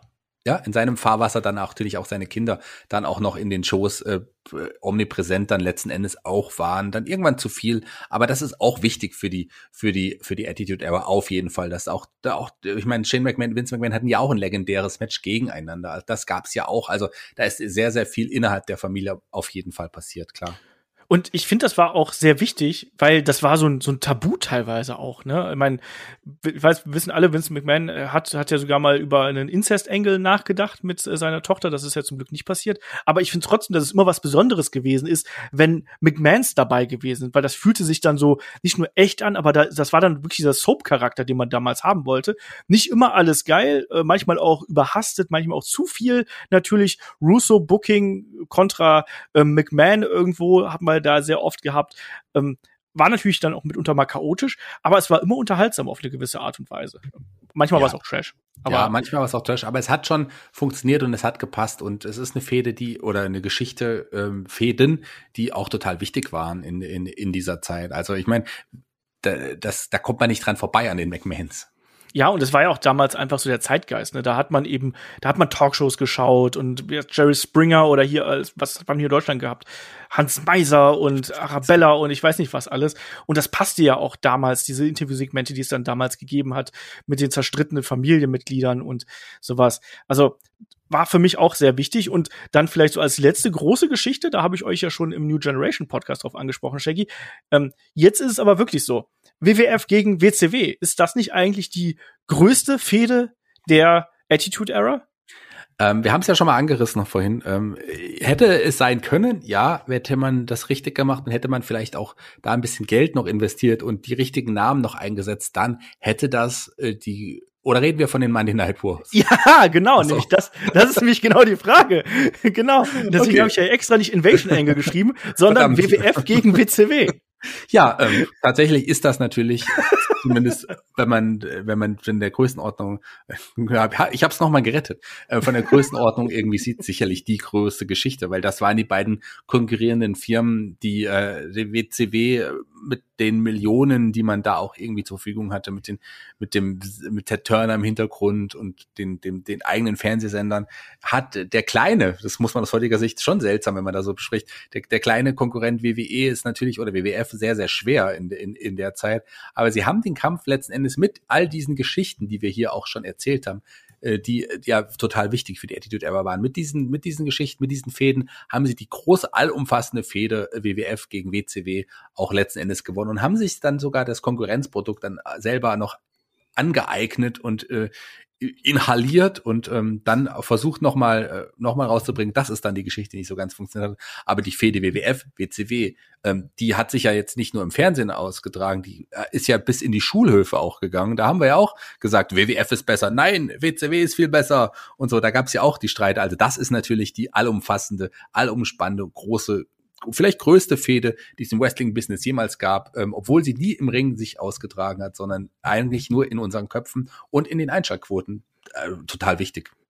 Ja, also ganz großes Ding. Und deswegen, das ist auch für mich so die überspannende Geschichte quasi, die wir in der Attitude Era haben. Es ist keine Storyline, es ist keine Fehde im klassischen Wrestling-Sinne, aber es ist dann eben schon die Rivalität im geschäftlichen Sinne, die dann eben am Ende, ja, aufgrund diverser Umstände, auch darüber haben wir schon diverse Male gesprochen, äh, zugunsten von WWF und Vince McMahon äh, ausgegangen ist und dann im weiteren Verlauf alles andere als ideal in der Invasion-Geschichte aufgedröselt worden ist. Aber ich glaube, das sind so die Storylines und die Geschichten, die die Attitude Era hier geprägt haben, im Guten wie im Schlechten, bis Gott uns scheidet, so ungefähr. Ähm, Shaggy, äh, was, was, was nimmst du jetzt hier aus der ganzen Geschichte mit? Ist das immer wieder was für dich, wo du nochmal einschaltest? Weil wir machen ja auch das Format Head-to-Head -Head mit Markus Holzer zusammen. Äh, da reisen wir immer wieder zurück. Ähm, wie beurteilst du diese Zeit äh, mit 20 Jahren Abstand? Ja, wir haben, äh, also wir haben ja jetzt heute nur über so gute Fäden, gute Geschichten aus der Zeit bei der WWF gesprochen, aber ein paar schlechte haben wir auch angerissen. Da gab es ja wirklich sehr, sehr viel Schlechtes auf beiden Seiten. Aus heutiger Sicht äh, sieht man das noch deutlicher, wie viel schlechte Geschichten es damals gab bei der WCW und auch bei der WWF letzten Endes. Aber es ist alles in Erinnerung geblieben. Wir wissen noch, wie die Situation war. Die beiden großen Ligen, das war schon was Besonderes, das alles so mitzuerleben, was damals auch passiert ist. Das halte ich immer noch in sehr, sehr guter Erinnerung. Das war wrestling-technisch gesehen gesehen eine der schönsten und wichtigsten Zeiten, die ich als Zuschauer, als Fan jemals mitgemacht habe. Ich glaube, da geht es vielen anderen Leuten ganz genauso. Sehe ich auch so. Da sind äh, Erinnerungen entstanden. Aus heutiger Sicht äh, wackeln diese Erinnerungen manchmal so ein bisschen in ihrer äh, Qualität, um es mal so auszudrücken. Also ist nicht alles Gold, was glänzt. Das haben wir auch schon diverse Male angesprochen. Und manche ähm, Geschichten sind da auch einfach sehr grenzwertig bis hin zu grenzübergreifend irgendwo. Aber ich glaube, diese großen Geschichten, die wir jetzt hier genannt haben, ähm, da ist vieles dabei, wo auch aus heutiger Sicht das ähm, WWE-Produkt noch gut von lernen könnte, wenn man da wieder teilweise ein bisschen was dazu bringen würde. Nicht unbedingt in der Schnelllebigkeit, aber in der, ähm, ja, in der Langlebigkeit eigentlich innerhalb der Geschichten und dass man eben auch Geschichten und Fäden wirklich prägnant und ähm, persönlich darstellt. Ich fand das mal damals sehr, äh, sehr wuchtig. Das ist das, was mir heute sehr oft bei der äh, WWE fehlt, dass du wirklich dieses unbedingte Gefühl hast, dass die Protagonisten innerhalb der Geschichten, dass die sich nicht mögen. Das finde ich immer ganz wichtig. Das hat man in der Attitude Era besser geschafft, als man das jetzt heutzutage schafft. Und ähm, hat da eben dann auch die entsprechenden Angles noch zu verwendet. Und da kommen wir gleich eigentlich gleich auch hier in Richtung äh, Fragen. Da hat uns nämlich die Griddle äh, angehauen per Discord und schreibt: Hey ihr Lieben, ähm, ich habe gerade eine Smackdown-Folge aus dem November 1999 gesehen, in der der Big Boss Man den Sarg von Big Shows Vater an sein Auto bindet und über den Friedhof zieht. Könntet ihr diese Fehde erklären und vor allem, ob es einen Realitätsbezug gab? Äh, schöne Grüße an Olaf. Äh, es ist übrigens die Griddle, also eine Sie, wie ich gerade eben schon richtig gesagt habe. Ähm, ja, Shaggy, wie war das damals äh, mit Big Show und dem äh, toten Vater und dem Bossman, der damals, der müssen ganz klar so sagen, der Bossman war damals auf der Suche oder auf der Jagd nach dem, äh, ja, na, nach Big Show. Da gab es eine Fehde zwischen den beiden und Big Show hat dann eben, ja, man hat dieses Motiv des verstorbenen Vaters genutzt, ähm, um hier eine Fehde aufzubauen. Das ging ja dann auch im Nachgang, war ja dann auch noch der ähm, World Title mit im Spiel.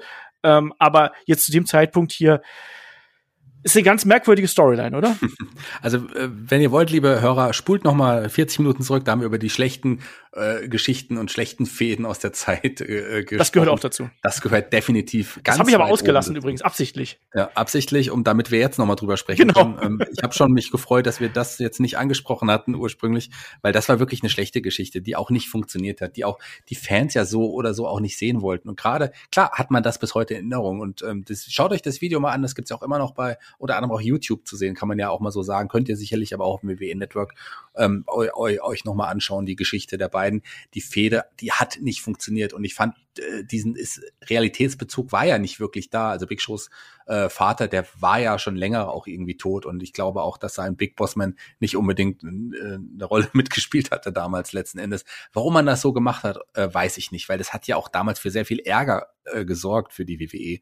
Ähm, da gab es etliche Leute, die da auch damit auf die, die Barrikaden gegangen sind. Ab, abgesehen davon, dass äh, man da ja sogar auch Totenruhe gestört hat und auch äh, für den Friedhof, ähm, den man da ja auch teilweise sogar dafür äh, ein bisschen verwüstet hatte, ähm, war, das war keine schöne Geschichte, keine schöne Zeit. Also ich würde es lieber vergessen, als dann noch weiter drüber zu reden. Mir fällt gerade auf, ich muss ja noch eine Episode für äh, Head-to-Head -Head demnächst vorschlagen, ne? eine Raw-Episode. Vielleicht nehmen wir das hier. Ja. Nee, war SmackDown, schade. Mist. Hm. Ähm, Nee, also das, das, der, der Vorschlag für die Geschichte kam tatsächlich von Big Show selber. Das äh, ist schon mal das eine. Und man hat ja, wie gesagt, diese Storyline so peu à peu äh, versucht aufzudröseln, dass hier ähm, der Big Show, äh, der Big Show, der Bossman natürlich ähm, den Vater beleidigt hat, dass der äh, Big Show attackiert hat, um die Uhr von Big Shows Vater zerstört hat und dann sollte es eben diese Beerdigung geben und ähm, das hast du dann auch äh, gesehen, Griddle, was dann da was daraus resultiert ist. Ähm, es war eine ganz, ganz platte Geschichte. Also es war einfach nur, ähm, das war der, der Aufbau dazu war eben, dass, dass sich Big Show über den toten, äh, dass sich der Bossman über den toten Vater ähm, lustig gemacht hat und dadurch Big Show aus der Reserve locken wollte. Ja, der, der Bump übrigens vom äh, Big Show war hervorragend, als er dann von dem Sarg, äh, nach dem Sargsurfen äh, runtergerollt ist. Das sah sehr witzig aus, aber du hast richtig gesagt, auf dem Friedhof gab's Ärger dafür, weil man den Rasen kaputt gemacht hat und vor allem, weil nebenan auch noch, ähm, also nebenan im Sinne von in Sichtweite, ähm, fanden echte Beerdigungen statt, was natürlich dann nicht ganz so cool ist. Nee, zum Glück hat man aber den richtigen Sarg jetzt abtritt mitgenommen. ja, das wäre ansonsten sehr schwierig gewesen, das ist richtig. Ähm, Rick Martell, auch bei uns auf dem Discord, fragt, ähm, ich habe mir kürzlich WrestleMania 3 und 4 gegeben. Denkt ihr Leute wie ein One-Man-Gang oder ein King Kong Bundy könnten heutzutage oder hätten heutzutage noch eine Chance, ähm, über ein Tryout-Match hinauszukommen? Da waren ja, die waren ja eigentlich nur massig und schon sehr beschränkt in ihren Aktionen, Shaggy. Ähm, erstmal spannend, dass ein Rick Martell auch hier dabei ist. It doesn't matter what you what you do, you have to do it with arrogance oder so. Ähnlich ging doch dieser Spruch von ihm damals, als er sein Parfum Arrogance in dieser seltsamen Parfümflasche damals auch gerne verteilt hatte. Ähm, ja, One Man Gang und King Kong Bundy sind Leute aus heutiger Sicht würde man die wahrscheinlich sehr kritisieren. In jüngeren Jahren hat man haben die aber auch sehr ja, schon auch limitiert, aber trotzdem irgendwie interessante, gute Matches abgeliefert. Das waren schon zwei Big Men, die in die Zeit gepasst haben. Die hätten es heutzutage natürlich schwieriger. Alle reden hier über noch über, über den Quaid Kali, aber ich meine, ähm, das sind auch Jungs gewesen, die, die waren massig, aber die haben die, die Heat gezogen und die haben auch funktioniert. Also klar, ich finde, heute in der, in der Zeit, in der man so Matches wie äh, Okada gegen Omega irgendwie sehen kann, finde ich es aber gar nicht so schlecht, auch mal so ein, zwei solche Matches letztendlich zu haben. Klar werden die von den Internetfans dann wahrscheinlich auch total zerrissen, aber die haben in ihre Zeit gepasst und die haben in ihrer Zeit auch überzeugt. Und King Kong Bundy in seinem zweiten, spät, späteren One dann bei der Million Dollar Corporation, da war der schon drüber. Da wollte man den auch nicht mehr sehen. Aber so in den 80ern fand ich, war das ein interessanter Charakter. Ja, und vor allem auch ein beeindruckender Charakter. Und du hast es richtig gesagt, die das, was man dann teilweise bei der WWF gesehen hat, ist auch nicht unbedingt das, zu was die imstande gewesen sind, sondern da wollte man ja auch einfach diese Stereotypen Monster haben, die schlagen, springen und auf einen drauffallen und dann ist man platt so ungefähr. Ähm, die können durchaus mehr. Gerade King Kong Bundy war jemand, der sehr äh, agil gewesen ist in anderen Promotions und dadurch eben auch überzeugt hat. Ähm, und würden sie über ein Tryout-Match hinauskommen, ist schwierig zu sagen, weil es natürlich ein ganz anderes Umfeld ist. Das ist, äh, ist schwierig. Ähm, ich glaube, ich glaube aber schon, weil die natürlich beide irgendwie einen gewissen Wiedererkennungswert äh, mitbringen und weil die eben auch mehr konnten. Und ich bin da auch bei Shaggy. Ich finde es gar nicht so schlimm, dass, dass Big Men auch mal kämpfen wie Big Men. Also mich stört's auch manchmal, dass jetzt jeder Big Man muss ein Big Splash zum Beispiel springen. Oder jeder Big Man muss irgendwelchen crazy Shit machen, damit äh, das Publikum drauf reagiert finde ich auch ein bisschen schwierig, diese Entwicklung, dass jetzt auf einmal auch 150, 160 Kilo Männer äh, irgendwie solche äh, Aktionen dann zu Papier bringen müssen oder zu Ringmatte bringen müssen, damit sie eben äh, akzeptiert werden, Anführungsstrichen. Weiß ich nicht. Nee, sehe ich ja? auch so. Gab es ja damals auch Bam Bam Bigelow als Beispiel. Vader hat ja auch krasse Aktionen teilweise gezeigt. Ähm, aber äh, die wirkten einfach auch dadurch noch so viel krasser, dass es halt auch so Leute gab, die dann einfach mal einfach einen einfachen Big Splash als Finisher auch irgendwie hatten. Und das war auch hat super funktioniert. Also ich finde gerade solche Charaktere fehlen mir tatsächlich eher ein bisschen, als, als, als dass ich irgendwie die äh, davon damals in, negativ betrachten würde. Also ich finde es, äh, finde sowas gehört auch zum Wrestling, gerade zum Entertainment total dazu. Und plus, da kann man dann auch die Gegenfrage stellen, wenn wir so bei WrestleMania 3 und 4 sind, würden denn Wrestler wie beispielsweise ein Hercules, würden die heute noch ein Tryout-Match bestehen? Ich weiß es nicht schwierig. Es, es, ist ganz schwierig. Deswegen, man kann diese Zeiten einfach nicht vergleichen. Da liegen jetzt äh, äh, über 30 Jahre dazwischen. Ähm, das ist, das ist, äh, damals war die Ausbildungsart anders, damals war die Rekrutierungsart anders.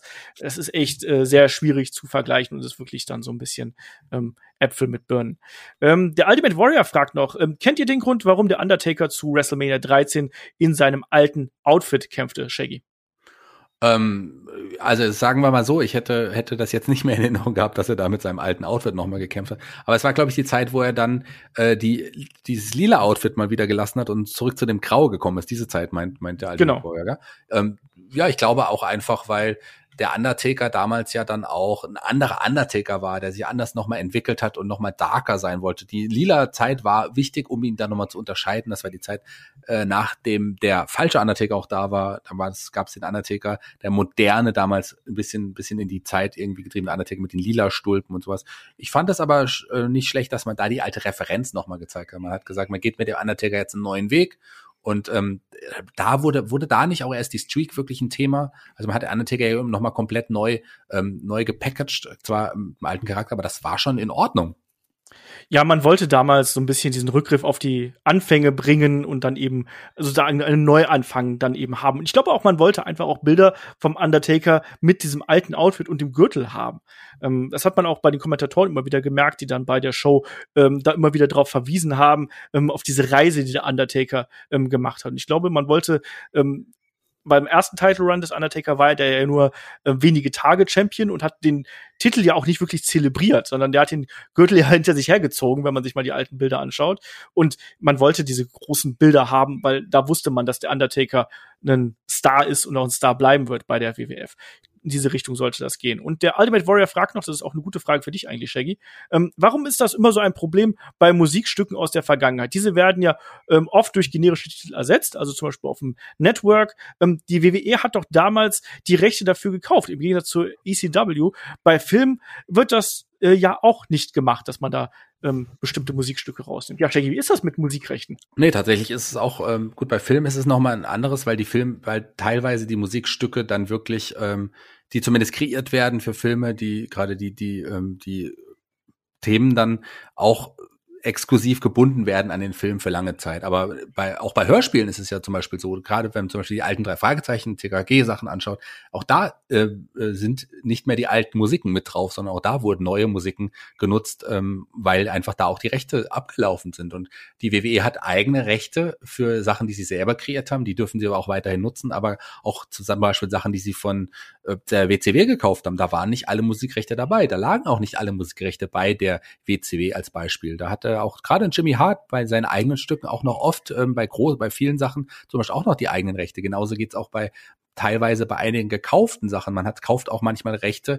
Lizenzrechte. Gerade im Musikbereich ist das so auch nur auf eine Zeit und darf die dann in der Zeit quasi letzten Endes nutzen. Und dann retroperspektivisch gesehen äh, sind die dann halt draußen einfach, weil man da die Rechte nicht mehr hat. Die WWE könnte natürlich auch die Rechte sicherlich auch nochmal ähm, noch kaufen. Und wenn sie es auf dem WWE-Network wollen, wenn ihnen das so letzten Endes so wichtig wäre, könnte man einen Großteil der alten Rechte sicherlich nochmal erwerben. Aber das scheint nicht so wichtig zu sein. Und vielleicht äh, ist es der WWE auch dann zu teuer, äh, im Nachhinein das dann zu nutzen. Und dadurch sind die einfach draußen. Ich wollte es gerade sagen, ich glaube, das ist nämlich ein Grund. Also zum einen, dass die Rechte irgendwann einfach auslaufen. Ich weiß nicht, wie da die äh, Abstände sind, aber ich würde jetzt mal vermuten, du hast dann wahrscheinlich über 10 oder 15 Jahre, 20 Jahre, hast du dann die Rechte äh, in diesen entsprechenden Unterhaltungsformaten, wo du dann die Musik nutzen kannst. Ähm, wenn das ausgelaufen ist, kannst du dich entscheiden, ob du es verlängern möchtest oder ob du dann nochmal Geld dafür bezahlen musst. Und ich bin ehrlich, also wenn man sich jetzt überlegt, was für eine Masse an Musikstücken das bei auf dem WWE Network ist, sei es jetzt für ECW, für die alten WCW-Stücke, für bestimmte ähm, Trailer, die man bei den Pay-per-Views verwendet hat, also Shaggy, du hast ja schon mal angedeutet, wie teuer es allein ist, ähm, Musikstücke bei Veranstaltungen live zu spielen. Und wenn es dann noch mal auf DVD oder sonst irgendwas kommt, ähm, da bist du ja bei so einem Network, da bist du ja dann bei, bei Millionensummen, die du dann da aufbringen musst, bevor du überhaupt irgendeinen Pay-per-View äh, oder bevor du irgendwie einen Abonnent äh, äh, an Land gezogen hast, oder? Genau, das ist halt gar nicht, insgesamt gar nicht so wenig. Und also ich meine, das ist jetzt nicht die WW, nur die WWF oder WWE. Wartet mal ein, äh, ein paar Jahren, wenn dann auch die alten AEW-Shows dann irgendwo zu sehen sind ob äh, dann man immer noch die Rechte an so wirklich großen Songs hat, wie jetzt hier äh, Where's My Mind von den Pixies für Orange Cassidy oder wer auch immer, die hat man natürlich jetzt erstmal auf Zeit. Man kann nicht, man kauft die Rechte nicht für immer. Das geht ja gar nicht bei solchen Stücken. Äh, die, man hat die Lizenz dafür jetzt auf Zeit erstmal gekauft ob man das dann bereit ist, in 15 Jahren immer noch die Lizenzgebühren zu bezahlen, das ist dann halt die andere Frage. Und äh, das ist genau die Entscheidung, die da die WWE auch getroffen hat. Kann man absolut nachvollziehen. Ist schade, aber kann man nachvollziehen ist bei anderen Medien übrigens genauso. Auch bei Computer- und Videospielen ist auch äh, sehr oft so. Also wenn man sich die alten Soundtracks, ich glaube von GTA Vice City anschaut, ähm, da sind in der ursprünglichen Version auch andere Tracks drauf als ähm, bei der äh, Version, die dann später noch mal rausgekommen ist, zum Beispiel. Also auch da gibt es dann Diskrepanzen. Ähm, das ist dann immer ein großer Aufwand, die originalen Musikstücke von damals wieder, zum Beispiel auch für eine Neuauflage. Man hat es bei Tony Hawk äh, gesehen, was äh, im vergangenen Jahr oder vor zwei Jahren noch mal neu aufgelegt worden ist. Auch da musste man wirklich dann noch mal die Lizenzen holen. Und äh, das ist nicht so einfach und das kostet vor allem richtig viel Geld. Und bei der Masse an Content, die auf dem Network drauf ist, ist es halt irgendwie eine wirtschaftliche Frage. Ne? Und ob dann die Internetfans sagen, buh, das stört mich, oder ob man sagt, okay, ich habe vielleicht ein paar Millionen mehr äh, Gewinn irgendwie in der Tasche. Ähm, ich glaube, da muss man dann als Unternehmen einfach den Schlussstrich ziehen. Shaggy, wir ziehen auch den Schlussstrich, oder? Ja, würde ich sagen, äh, lass uns den Schlussstrich ziehen. Äh, Zeit ist gekommen. War ein interessanter Podcast, hat Spaß gemacht, auch mal so in den alten Fäden zu schwelgen und da nochmal drüber zu sprechen. Auch weil wir nicht alles ansprechen konnten heute. Es gibt ja noch so viel mehr Fäden, die damals auch irgendwie auch eine Mit-Undercard waren. Wir haben keinen Ken Shamrock angesprochen. Wir haben keinen ja, Dilo Brown, X-Pac, die waren ja auch alle irgendwie noch, noch in Geschichten, die auch interessant waren damals. Also all, die Attitude Era hat eine ganze Menge geboten, eine ganze Menge Gesprächsstoff. Wir werden auch heute nicht das letzte Mal über diese Zeit gesprochen haben, da bin ich mir sicher. Genau, wir tun das ja auch immer wieder, zum Beispiel in Head-to-Head, -Head, ähm, jetzt ganz aktuell für unsere Unterstützer bei Patreon und bei Steady. Da hast du dir ja den Abend ausgesucht, das war ja die Nacht, als Chris Jericho zurückgekommen ist. Und da haben wir auch Namen, äh, nicht zurückgekommen, sondern als er bei der WWF debütiert ist, bei Raw natürlich, mit The Rock und so. Ähm, da haben wir auch Geschichten gehabt mit äh, D'Lo Brown, Mark Henry und Jeff Jarrett und äh, anderen äh, Gesellen aus der jeweiligen Zeit. Und ja, natürlich, das ist eine, ist eine, ist eine mehrere Jahre umspannende Ära mit unfassbar vielen Geschichten. Wir haben hier heute versucht, ähm, einige der wichtigsten aufzuführen und einige persönliche äh, äh, Anekdoten hier noch dazu zu erzählen. Ich hoffe, ihr hattet daran ein bisschen Spaß. In nächsten Woche geht's dann hier weiter mit äh, ja einem Hörerthema, das ist uns äh, vorgeschlagen worden. Ich fand's dann so gut, das machen wir dann auch. Wir sprechen über äh, schlechte Kopien im Wrestling, Shaggy. Und du hast ja schon Fake Diesel heute angesprochen. Genau in die Richtung wird's gehen. Ja, da gibt's ja noch einige andere. Äh, Fake Diesel war es. Ich habe aber äh, da auch schon ein paar andere Ideen, ein paar andere Namen, die da durch meinen Kopf geistern. Das sind jetzt nicht nur ähm, Kopien, die eins zu eins versucht wurden zu übertragen, ähm, auch dann vielleicht auch andere Namen. Ich werd mal, werf mal Renegade in den Hut. Ähm, so Leute, äh, schlechte Kopien im Wrestling gab's sehr, sehr häufig. Yes, genau. Und auch Storylines, Charaktere, da werden wir drüber sprechen, Shaggy. Du bist da gar nicht dabei, praktischerweise, sondern äh, das mache ich mit dem David und der Meller zusammen. Da könnt ihr euch dann äh, drauf freuen. Dann sprecht und, auf jeden äh, Fall über den Arachna-Man, bitte. der, der gehört dann als Kopie zu Spider-Man, oder was? Ja, genau. Okay. und die Turtles nicht zu vergessen, die gab's ja auch. Die Toxic Turtles waren das übrigens damals. Die Turtles. Yes, genau das. Auf jeden Fall, das ist dann das Thema in der kommenden äh, Woche. Und wir sagen an der Stelle wie immer, Dankeschön fürs Zuhören, Dankeschön fürs dabei sein und bis zum nächsten Mal hier bei Headlock, dem Pro Wrestling Podcast. Macht's gut. Tschüss. Tschüss.